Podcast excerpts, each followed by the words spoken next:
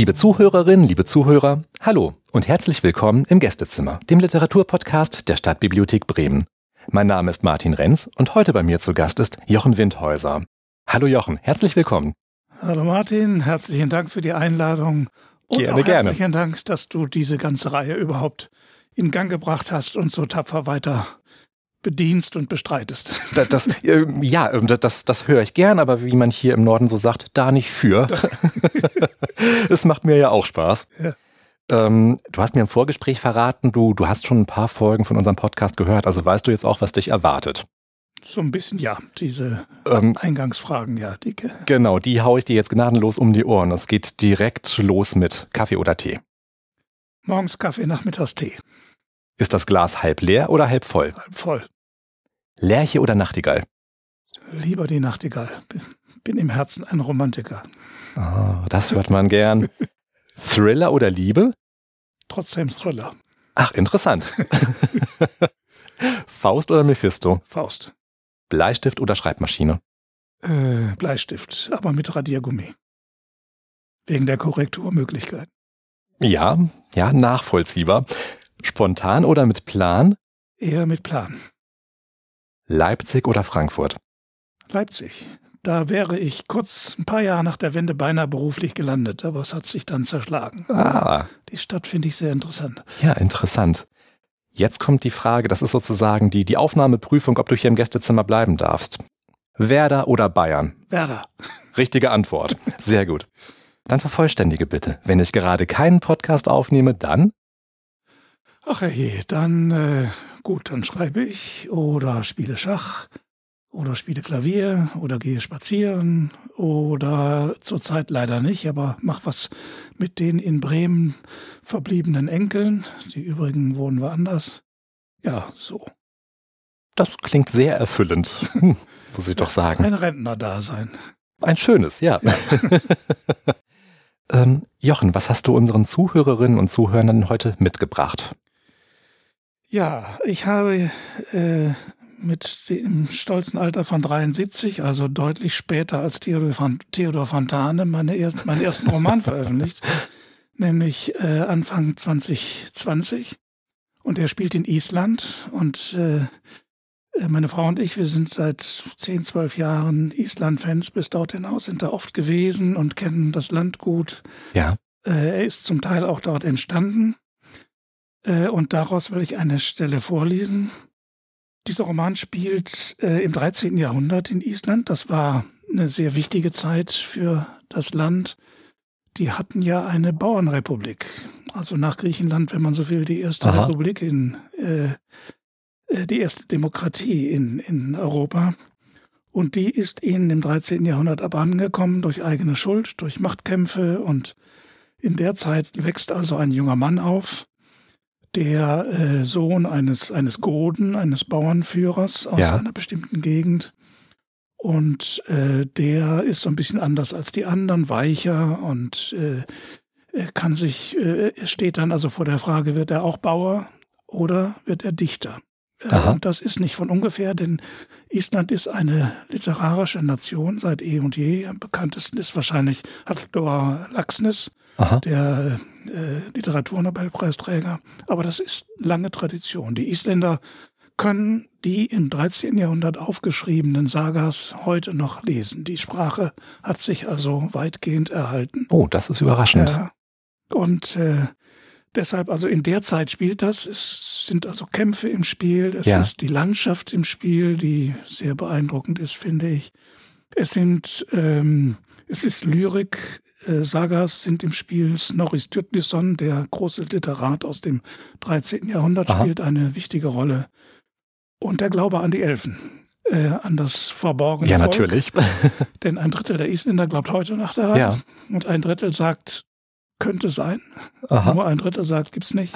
Also, äh, und äh, die spielen eine Rolle und eine etwas persönlichere Thematik noch, die Transgender-Thematik, die bei diesem jungen Mann eine gewisse Rolle Ja. spielt. Ja, und die Vorliebe für schräge Typen, die die Isländer haben. Und da, äh, dafür äh, dient, äh, dazu, um das zu illustrieren, dient dieses Kapitel. Da kommt ein schräger Bauer vor. Jochen, jetzt hast du alle heiß gemacht. Ja. Leg doch bitte los. Ich lege los. Vorgeschichte, also der junge Ingolf-Führer heißt er, also Ingolf, aber eben mit isländischer Endung.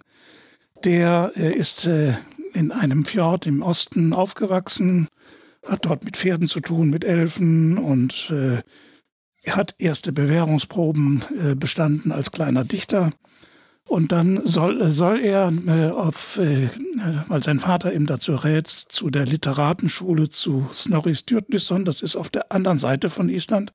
Und dazu muss er also quer rüber, zuerst ins Nordland, um da noch ein bisschen so die Welt zu sehen und dann zu Snorri, wird begleitet von einem Knecht, äh, dem, dem wichtigsten Knecht des Hofes, Steinar.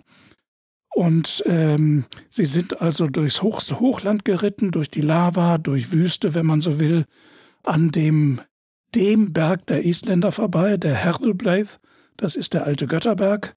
Da sind sie vorbei und sie kommen nun dem Nordland näher und da setzt die Geschichte ein. Sie, sie haben gerade die Lava verlassen, haben die wichtigsten Beschwernisse überstanden. Also, Ingi, wir reiten an diesem Bach entlang nach Norden, rief er laut und schwenkte sein Pferd nach rechts. Steiner war das. Achte mit darauf, ob von rechts ein kleiner Bach kommt, hinter dem ein See liegt und davor ein Bauernhof. Ingolfür tat, wie ihm geheißen. Es war nicht einfach, direkt gegen die nebligen Regenschleier und den Hauch der frühen Dämmerung etwas erkennen zu wollen, und längere Zeit passierte auch gar nichts. Aber dann kam ihm seine gute Nase zu Hilfe. Er schnupperte Brandgeruch aus der Windrichtung und rief es Stainer zu. Das ist gut. Guckt noch genauer hin. Und als sie über einen kleinen Hügel ritten, sahen sie es beide zugleich. Ein kleines Licht flackerte durch die nasse Wand. Stainer lachte auf. Da hat doch dieser alte Saufkopf wieder an alles gedacht. Nebelwetter, Lampe an.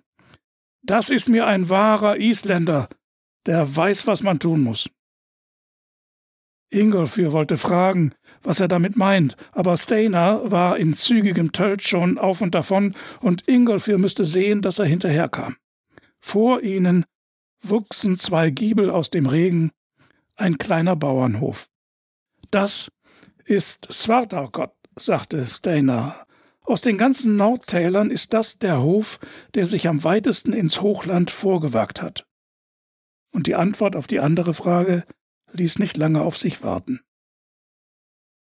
Steiner, du alter Kumpel, was sieht mein liebes, einziges, entzücktes Auge?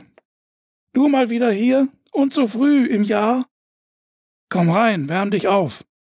Und wen hast du da mitgebracht? Der das sagte, war ein etwas zerzauster, hagerer Mann, leicht gebeugt und dadurch kleiner wirkend, mit einem Haarschopf undefinierbarer Farbe, der wild in alle Richtungen vom Kopf abstand, und einem ebensolchen langen Bart. Blickfang war das eine Auge, er hatte wirklich nur eins. Auf der anderen Seite war sein Schädel demoliert, Gesichtsknochen schief verheilt, die Augenhöhle teils von Haut überwachsen, teils leer. Das gesunde Auge war wässrig oder milchig, aber sehr lebendig. Der Mund darunter zog sich breit lachend auseinander, als wollte er den Betrachter von der Trümmerlandschaft im oberen Teil des Gesichts ablenken. So stand er vor der offenen Haustür, einen schwarz-weißen Mischling von Hund an seiner Seite, und sein rechter Arm wies einladend ins Innere. Danke, lieber Eyvindur. Eins nach dem anderen. Erst die Pferde versorgen, dann kommen wir rein und erzählen dir alles.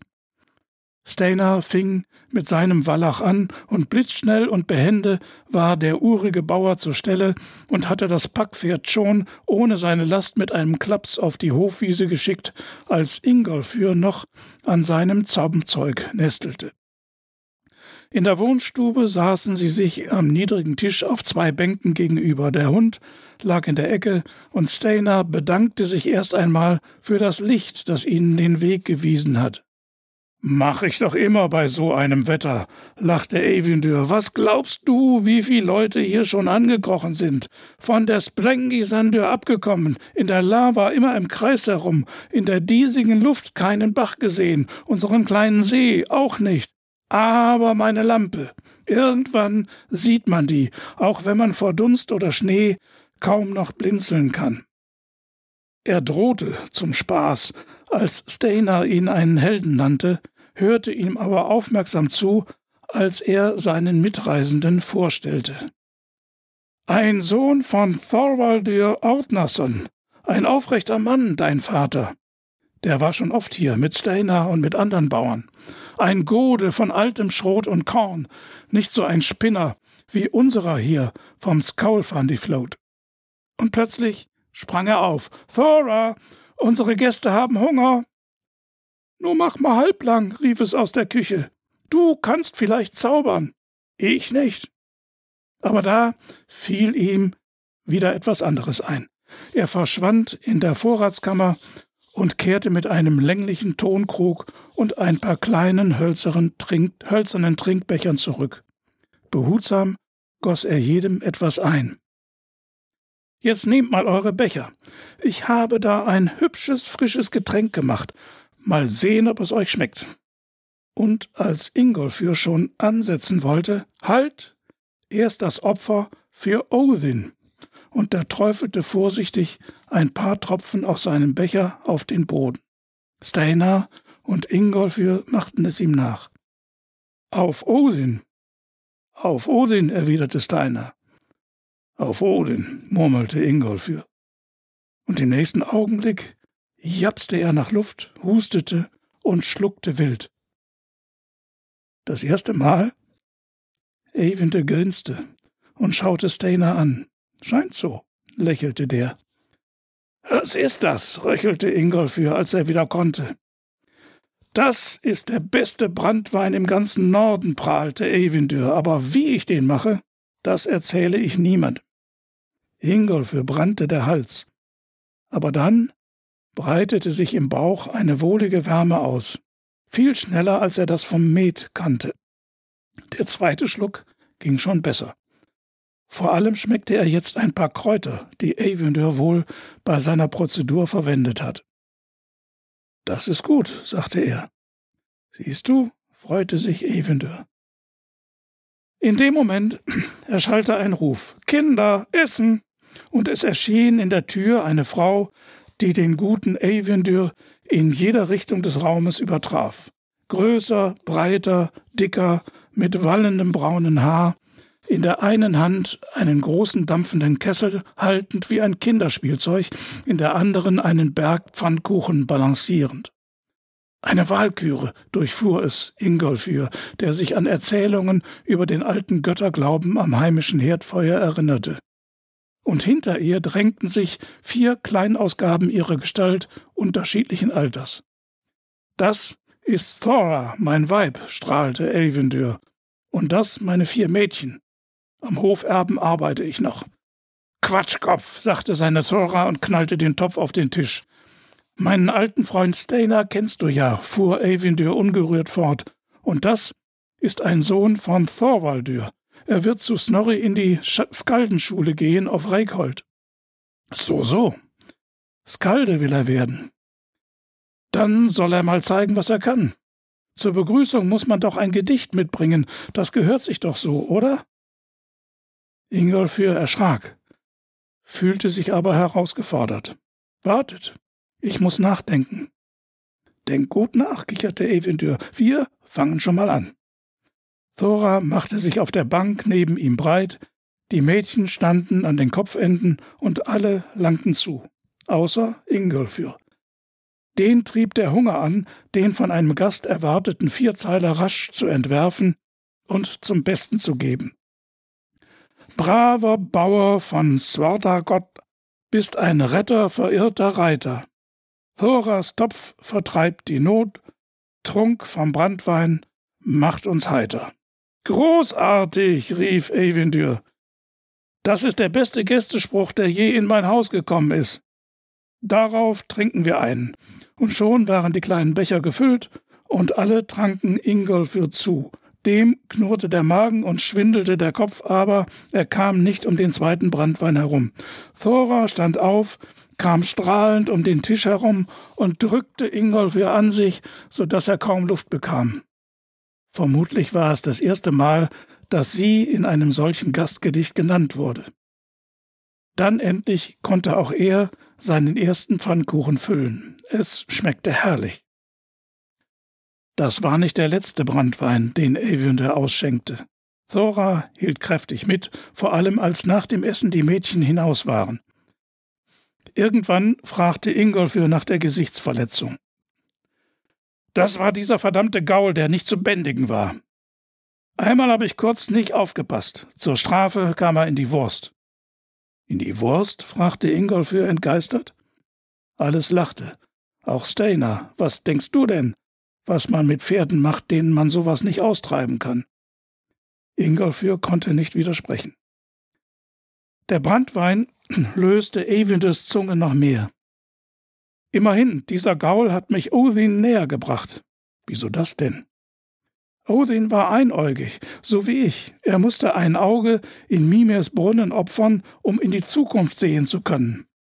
Und kannst du das auch? Manchmal ja, aber meistens will ich es nicht. Ich will mich überraschen lassen. Da fiel Avendir etwas ein. Wusstest du, dass Odin auf einem achtbeinigen Pferd reitet? Das wusste Ingolfur nicht. Sleipnir heißt es. Manchmal hört man es über den Himmel jagen. Und Avendir sprang auf und holte von irgendwoher eine aus Holz geschnitzte Figur, ein Reiter auf einem Pferd mit acht Beinen. Mein Odin, sagte er. An wichtigen Tagen, Sonnenwende zum Beispiel, hole ich ihn raus und er bekommt die Ehre, die er verdient. Und dann erinnerte sich an seinen, an seinen Goden, den er Spinner genannt hatte. Der zählt genau nach, wer am Sonntag zu seiner Kirche am Lausersee kommt. Ha! Ich fehle, wann immer ich kann. Das Wetter, wisst ihr, wenn es viel regnet, ist der Fluss zu gefährlich. Wenn die Sonne scheint, habe ich keine Zeit. Ich muss das wenige Heu zusammenkratzen, auch nachts. Und wenn es schneit und friert, komme ich nicht durch. Der würde mich am liebsten abholen und vor sein Gericht stellen. Kann er aber nicht. Ich sitze einfach zu weit weg, hier am wilden Hochland. Da traut er sich nicht hin. Und wenn er käme, ich kenne ein Dutzend Verstecke in der Lava, da soll er mich mal suchen. Und noch einen Brandwein auf Odin. Evendur wurde immer gesprächiger und Steina heizte ihn an. Sag mal, du kannst doch wirklich zaubern, oder? Da wurde Eivinde stiller. Offensichtlich nahm er dieses Thema ernst. Ja, ich kenne ein paar Zaubersprüche, und die wirken auch. Die meisten richten sich an Odin. Erzähl doch mal, wo hat so ein Zauberspruch gewirkt? Naja, vor ein paar Jahren zum Beispiel. Da war die Sache mit dem Unhold. Ich hatte hinter dem Hof zu tun, Schafe scheren, es war schon dämmerig. Da kommt eine große, dunkle Gestalt aus der Lava auf mich zu, von hinten, vom See her, ganz schwarz, mit Stock und Kapuze, Schritt für Schritt näher, ohne anzuhalten. Ich hatte ganz schön Schiss. Aber dann fiel mir ein alter Spruch ein, ein Bittgebet an Odin. Das gab mir Kraft. Ich schrie dem Unhold entgegen, Odins Schwert schlage dich, Odins Speer spalte dich, Odins Zorn züchtige dich, schwinde, schwinde, schwinde, und der Unhold stockt, schwankt und weicht dann übern See zurück, immer schneller und löst sich über der Lava auf. Ja, ja, du bist schon ein Held, meinte Thora ich gehe jetzt ins Bett. Und plötzlich spürte Ingolfür die Müdigkeit aus dem anstrengenden Ritt und dem ungewohnten Brandwein und fragte nach dem Nachtlager. Das war in der Badstube schon bereitet. Und bevor er in einen wohligen Schlaf fiel, fühlte Ingolf sich eigentümlich geborgen bei diesem zähen und etwas verrückten Bauern, der ihm und dem alten Odin in seinem Kotten am Rande der bewohnten Welt eine Zuflucht bot. Soweit Island. Spannend. Ich, ich bin total begeistert, wie viel man an Alltagsgeschichte neben der eigentlichen Geschichte, die du erzählst, mitbekommt in diesem Textausschnitt. Kompliment. Danke. ja, das, es, war, es war nicht einfach, sich in die Zeit zu versetzen und, das, und zu versuchen, das auch einigermaßen getreu zu machen. Kleines Beispiel. Ich habe an einer Stelle, weil ich das heute noch nachmache, was die Isländer daraus machen, Rhabarber zu einer Art Mousse, so Latwerge verarbeitet Aha. und hatte das da auch erzählt und hinterher festgestellt, im 13. Jahrhundert gab es in Europa noch keinen Rhabarber. Oh, da muss man aufpassen. Ne? Ja, das, das, sind so die Fallen, in die man als Autor historischer Romane leicht tappen kann. Ja. ähm, ja, Jochen, ich weiß, du hast auch noch, noch ein bisschen mehr mitgebracht. Ja, äh, ich habe jetzt, der ist also vor einem Jahr ziemlich genau erschienen. Ich habe jetzt in der Zwischenzeit einen zweiten Roman. So gut wie fertig. Ich muss ihn nochmal überarbeiten. Ja. Und habe da eine alte Idee aufgegriffen aus der New Age-Zeit, äh, wo ich auch also einiges gelesen habe. Es ist ein ganz anderes Thema. Aha. Der Roman wird also jetzt in ein paar Wochen erscheinen, auch bei äh, Books on Demand, weil in meinem Alter dann noch also monatelang hinter irgendwelchen Verlagen herschreiben will ich nicht. Das, äh, da kommt ja auch kommt man ja auch jederzeit dran. Da habe ich vollstes Verständnis, ja. Ähm, der wird heißen Zeitenfuge. Und ähm, der spielt an auf natürlich die, äh, die musikalische Fuge, die ja. bei Bach zum Beispiel ja äh, künstlerisch, also ungeheuer eindrucksvoll verarbeitet ist. Ein Thema wird hingestellt und dann kommt nach einiger Zeit dasselbe Thema in einer anderen Tonlage nochmal, lagert sich über, es kommt vielleicht ein drittes Mal, dann vielleicht eine Umkehrung, lagert sich aus, mhm. auch drüber, das Ganze muss klingen. Also Zeiten, die ineinander greifen. Ja. Und ähm, äh, das ist also äh, äh auch die, die Grundidee des Romans, nur kommt da eben viel, viel Physik und Neurologie rein. Die Grundidee stammt also letztlich aus der Naturwissenschaft. Es geht äh, um ein Theorem, was in der New Age-Bewegung aufgegriffen wurde, aber was durchaus also eine ernsthafte physikalische These ist, nämlich, dass die Wirklichkeit aus wellenförmiger Information besteht und eigentlich diese Inf Information immer zeitlos vorhanden ist und durch Überlagerung von aktualisierten Wellen wird diese Information in die Wirklichkeit gerufen, gewissermaßen. Okay. Und da gab es also einen Physiker, Karl Pribram, ein, ein ausgewiesener Quantenphysiker, das ist auch kein Spinner gewesen, äh, der hat daran gearbeitet und hat dann zusammen mit einem Neurologen, äh, ähm, Entschuldigung, ich habe jetzt die beiden verwechselt, also David Bohm ist der Physiker und Karl Pribram ist der Neurologe. Mhm. Die beiden haben zusammengearbeitet, weil äh, Pribram eben der These nachging, dass das Gehirn ähnlich aufgebaut ist und ähnlich arbeitet. Was ja okay. eine naheliegende Idee ist. Mhm. Hat, das hat Goethe ja schon gesagt, wer nicht das Auge sonnenhaft sieht, die Sonne könnte es nie erblicken. Also unsere Sinnesorgane, unsere Werkzeuge wie das Gehirn müssen genauso konstruiert sein wie die Wirklichkeit, sonst könnten sie nicht interferieren. Mhm. So. Und aus dieser Idee entsteht also dann die äh, eine, äh, die Idee einer Zeitreise, aber nicht mit einem chromblitzenden äh, Raumschiff oder so, sondern mit einem äh, sehr aufwendig gestalteten, äh, weiterentwickelten Biocomputer, mhm. der durch Überlagerung von Informationen von außen den, das Versuchskaninchen dann in die Zeit, in die gewählte Zeit versetzt. Und das ja. geschieht also da. Ein junger Mann, wieder mal eine Entwicklungsgeschichte, wächst auf, lernt diesen ganzen Theorien kennen, kennen wird also spezifiziert sich auf dieses Gebiet und äh, wird dann sein eigenes Versuchskaninchen und landet dann im 14. Jahrhundert in Deutschland, um dort einen Menschen zu treffen, der damals schon verrückte Ideen hatte zu Zeitreisen, zu Physik und zu allen möglichen Dingen, das nur in seiner Zeit nicht richtig ausdrücken konnte, und den wollte er interviewen. Und da kommt er also hin und dann findet er ihn nicht oder findet ihn vielleicht doch und äh, das, wie das, was dann da passiert, das will ich nicht verraten. Schade. Weil das ist ja ein Science-Fiction-Roman, der, der dann an der Stelle auch spannend sein soll. Hat ähm, das Kind schon einen Namen? Ja, Zeitenfuge. Ach, ja, natürlich sagtest du, ja. Ach, Äh, äh, das ja. hat einen Untertitel, das zweite, also Klar. Zeitenfuge, das zweite Leben des Benno von Ansberg. Benno von Ansberg ist jener historische, jene historische Gestalt erfunden, aber angelehnt an Gestalten, die es in der Zeit gegeben hat. Super spannend. Also weiß ich, wonach ich jetzt die Augen offen halten muss. ähm, so ungefähr, wann erscheint der Roman? Äh, ja, ich will nochmal noch mal, äh, überarbeiten, aber so in äh, vier bis sechs Wochen, würde ich sagen. Also noch im Frühjahr 2021. Ja, ja. Super. Ich bringe dann auch eins vorbei. Und dann die gibt's das auch in der Bibliothek. Ja. Perfekt.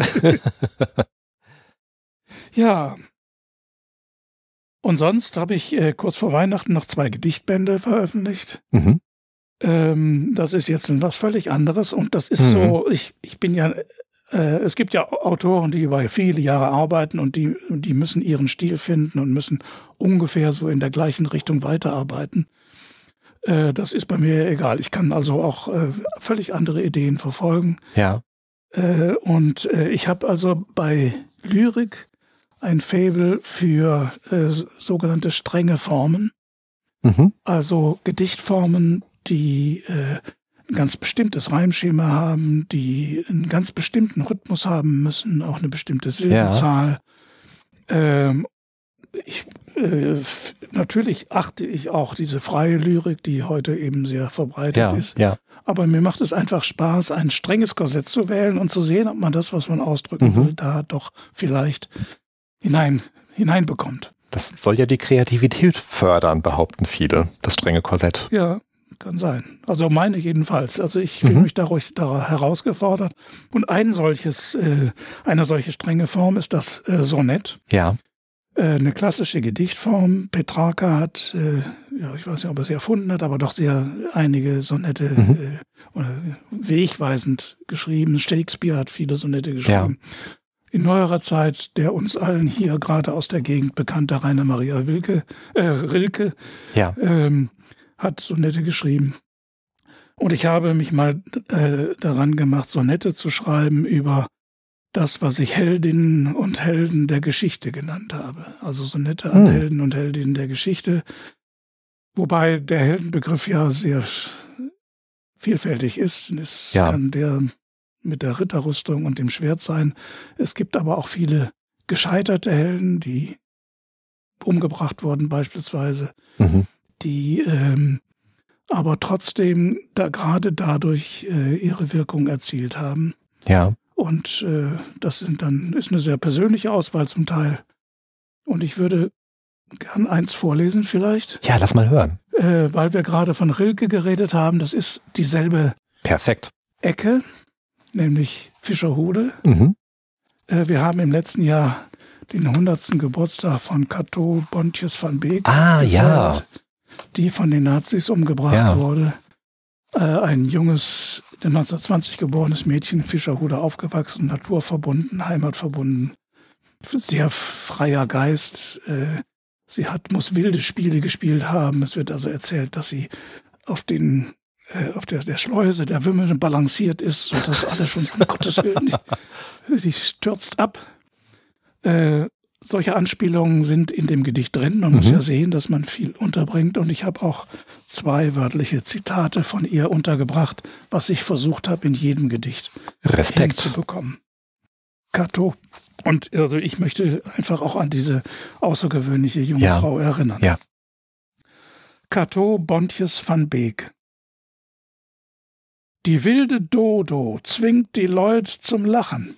Er kämpft mit Witz und Faust Gerechtigkeit. Ein freier Geist durchströmt die Kindeszeit, will fliegen, Glut des Lebens hell entfachen. Das Moor, die Wiesen, Mutters Bilderkraft speist sehnsuchtsvoll den weitgereisten Sinn, treibt mutig an zum Handeln in Berlin, stärkt Lebensblut in dunkler Todeshaft. Ihr redet nur und keiner tut was. Klar, ihr offenes Wort, sie hilft mit frischer Tat Gefangenen, Juden. Wenn nur dies uns bliebe, ein Flugblatt, Briefe, widerständig, wahr. Sie will nur eines sein, ein Mensch. Ein Grat, so schmal, sie stürzt in Mitleid, Menschenliebe. Soweit. Ja. Dieses Gedicht aus einem sehr ernsten Band. Mhm. Dann habe ich mir kurz ja. vor Weihnachten noch einen Spaß gemacht und Limericks aus dem Bremer Norden veröffentlicht. Wow. veröffentlicht. Limericks ist ja auch so eine strenge Form. Das machen viele, aber die sind oft in der Zeile zu lang und so, aber das ist auch egal. Aber ich mhm. habe mich also an die klassische Form gehalten, die von einem Menschen namens Leary Anfang des 19. Jahrhunderts in England wahrscheinlich erfunden wurde, obwohl die Iren natürlich sagen, der hat das nicht erfunden. Das ist so ein Streit wie die Schweizer. Äh, die ah, ja, ja, ja. Okay, okay. Denn Limerick ist eine irische Stadt und äh, da hat es das vorher schon gegeben. Also jedenfalls Leary gilt als Erfinder. Ich habe einfach mal die vielen Ortsnamen, nicht Stadtteilnamen, sondern Ortsteilnamen Aha. aus Bremen Nord genommen und versucht zu jedem, man muss ja mit einem, beim Limerick mit einem Ort anfangen. Eine ja. Person, ein Ort muss in der ersten Zeile vorkommen. Und habe äh, zu jedem Ortsteil mal einen Limerick gemacht. Und die sind, haben Situationskomik und zum Teil auch recht schwarzen Humor. Und das ist jetzt so einer. Schieß los. Ein Tischlermeister aus Farge sägt fröhlich an einer Zarge. Plötzlich sinkt ihm der Mut. Er fühlt sich nicht gut. Jetzt schreinert er an seinem Sarge. Na, immerhin, das schafft er noch. Aber wenn wir, weil wir in Fegesack sitzen, äh, Fegesack sitzen, schnell nach dem von Fegesack hinterher. Moment, wo ist er? Ein Freiherr zu Fegesack, der zeigte sich gerne im Frack. Doch ein Sturz in den Hafen zerknüllte den Grafen, und aus war's mit Adel und Lack. Jo. Ach, herrlich. Prima. Ähm, das ist ja jetzt ein, ein richtig breites Portfolio. Also es, es, es geht ähm, über also von geschichtlichem ähm, über Science Fiction, ähm, Neurologie, Physik bis hin zu den ähm, lokalen Limericks und, und zur Lyrik. Ja. Ähm, äh, deshalb, ich, ich stell sie dir, die Mutter aller Fragen. Woher nimmst du deine Inspiration? Ach Gott. Gut, also beim Island-Roman ist es klar, äh, die habe ich, die Inspiration kam in Island durch die Leute, die man da kennenlernt, durch die Landschaft und äh, äh, und irgendwann habe ich angefangen, kleine Gedichte zu schreiben über unsere täglichen Erlebnisse. Teil von den Gedichten kommen auch sogar in dem Buch vor. Die habe ich da verarbeitet. Und äh, ja, daraus ist das entstanden. Aber ansonsten, mal ist es die Dusche, wo mir was einfällt. Ähm, und äh, mal sind es, ich habe im Leben immer mal schon so kleine Gedichte zu einem Geburtstag geschrieben oder so. Und das äh, äh, zum Teil aufgegriffen. Ein Sonett zum Beispiel ist schon 30 Jahre alt. Das habe ich da auch reingetan. Aber die anderen, alle anderen sind neu. Aber das eine habe ich dann irgendwann wiedergefunden und dachte, da könnte man mehr draus machen. Ein ganzes Buch. Äh, und da ist dann ein Buch draus geworden. Großartig. Oder äh, ich habe dann habe ich angefangen, vielleicht ein Viertel fertig, mit Kurzgeschichten äh, und da fiel mir das, äh, die Idee kam mir, als ich diesen berühmten Song von Whitney Houston hörte. Äh, one Moment, Give Me One Moment in Time. Ja. Der ja auf eine, einen Sieg in, bei, bei den Olympischen Spielen, glaube ich, gemünzt ist. Aber Moments, äh, Momente, Augenblicke in der Zeit. Ja. Daraus besteht eigentlich unser Leben. Ich habe mich dann an einen einen Film, der auch schon zig Jahre alt ist, erinnert. Da hat jemand mal auch Science-Fiction-mäßig, äh, auch etwas, etwas sehr hart, aber doch also sehr interessant, äh, eine Idee aufgegriffen. Eine Frau erlitt, erleidet, eine Ingenieurin, eine neurologische Ingenieurin, erleidet einen Herzinfarkt und äh, leitet ihr, äh, schließt ihr Gehirn in dem Moment an eine Aufnahmeapparatur an, sodass sie äh, die Gehirntätigkeit ihrer letzten Minuten da aufnimmt, die dann auch bildgebend übersetzt werden und mhm. umgesetzt werden. Mhm. Und dieses, dieser Film sozusagen von dem, was im Gehirn passiert, besteht aus einer, an, einer äh, Reihe von kurzen, sehr wichtigen Momenten aus dem Leben dieser Frau. Ah, ja. Und da dachte ich so, in meinem Alter, ja gesagt, also ich werde diesen Monat noch 75, so ist das auch. Wenn ich mich erinnere ans, ans Leben, dann sind das Momente, an denen etwas aufgehängt ist. Mhm. Ich erinnere nicht, mich nicht an irgendwelche langen Texte oder so, sondern, sondern an die Stimmung eines Moments und daran hängt das, hängt ja. das Erlebnis. Und jetzt habe ich also angefangen, solche Momente zu sammeln. Zum Teil aus meinem Leben, zum Teil verfremdet, zum Teil auch andere. Und kleine Geschichten dazu zu schreiben. Und wenn ich darf, würde ich noch eins vorlesen. Oder ist die Zeit schon? Das schaffen wir noch. Schaffen wir noch? Ja ist nur eine Seite. Na super, dann schaffen wir es ganz sicher. Und geht aus von einem Foto eines meiner Enkelkinder. Dieses Gesicht mhm. spielt ein. Das kann man jetzt nicht sehen, weil das ja kein Videopodcast ist. Ja. Aber vielleicht wird deutlich, wenn ich es gleich beschreibe, was das für ein Gesicht ist. Mhm. Die Kurzgeschichte heißt Jetzt steht es.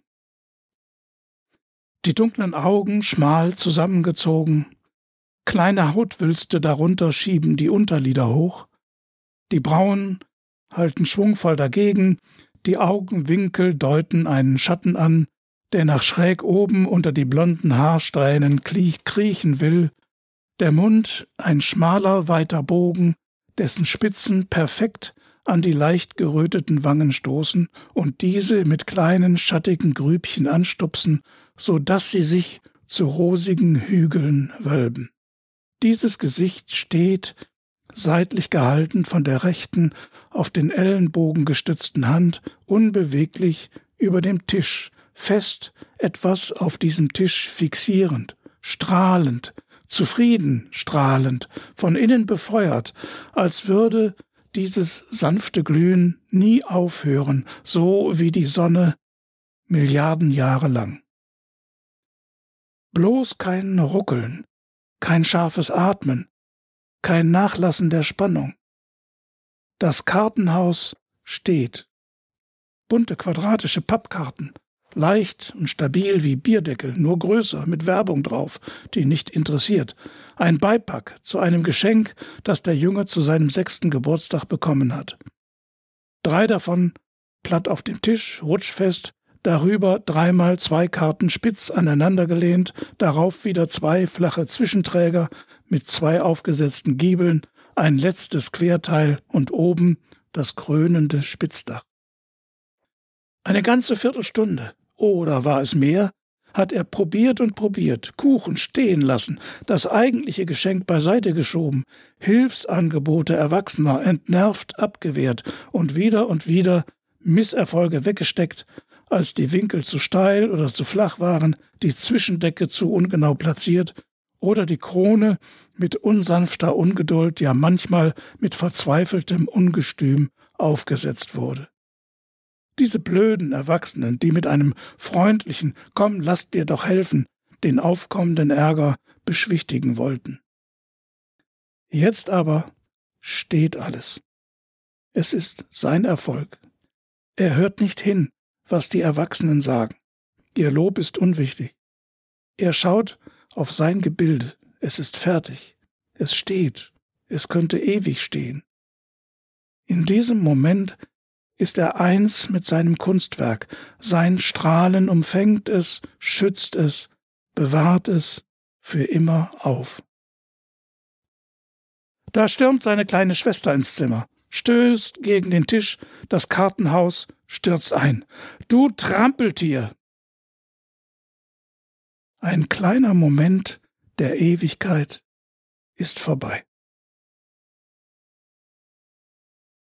Schön. Unseren Zuhörerinnen und Zuhörern entgeht wirklich was. Ich hatte ähm, gerade beim, beim Zuhören die ganze Zeit das, das Foto, auf das du dich beziehst, vor Augen. Und ähm, ich, ich konnte auch nicht umhin, in dieser Geschichte den Großvater zu hören. Ähm, also bei, bei aller elterlicher Liebe, ich glaube, Eltern haben einen anderen Blick auf ihre Kinder als die Großeltern und ähm, das spürt man da drin. Ähm, Nichtsdestotrotz, bevor wir jetzt zu sentimental werden, wir sind schon über der Zeit ähm, und bevor uns alle Zuhörerinnen und Zuhörer hier die Geräte abdrehen, bevor wir jetzt zum Ende kommen, ähm, tun wir das jetzt. Jochen, vielen Dank für deinen Besuch hier bei uns im Gästezimmer. Ich danke. Gerne, Hat Spaß gerne. gemacht und äh, ja, ich hoffe, die Zuschauer, Zuhörer, Zuschauer, Zuhörer hatten Freude dran. Das hoffe ich doch auch. Gut, dann war's das für heute aus dem Gästezimmer der Stadtbibliothek Bremen. Vielen Dank fürs Zuhören und bis zum nächsten Mal.